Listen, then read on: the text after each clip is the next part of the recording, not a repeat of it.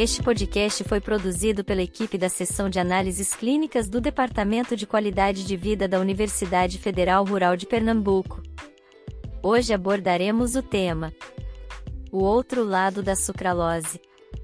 Apesar da sucralose ter sido introduzida como substituto natural do açúcar, tendo um potencial adoçante de até 600 vezes maior que o da sacarose, sabe-se que ela não tem absolutamente nada de natural.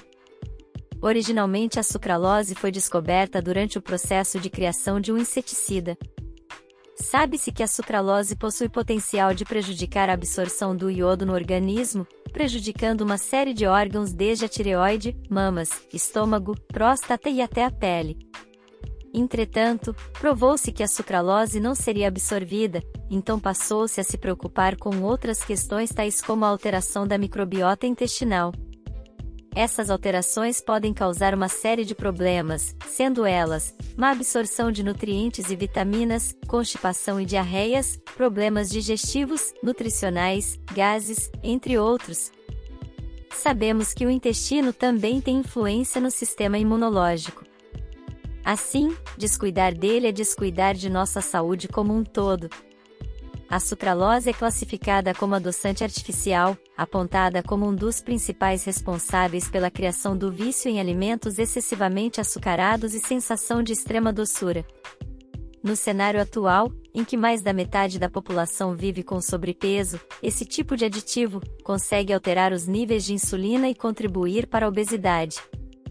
Em estudo realizado pela Universidade Estadual de Campinas, que analisou a reação da sucralose a altas temperaturas, observou-se que as moléculas se reorganizam ao entrar em contato com a alta temperatura, liberando compostos organoclorados, tanto no gás da fervura como no caramelo formado.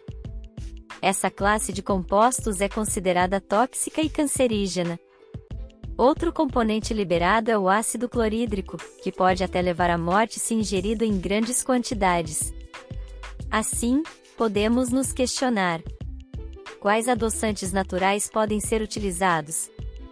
Alguns que podem ser citados são eritritol, xilitol, talmatina.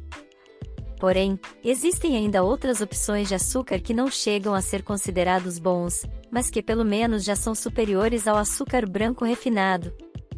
São eles: açúcar de coco e o açúcar mascavo. Isso porque possuem em si, além do açúcar livre, minerais e alguns benefícios. É claro, devemos antes de tudo utilizá-los sempre com consciência e bom senso. Agradecemos a sua atenção.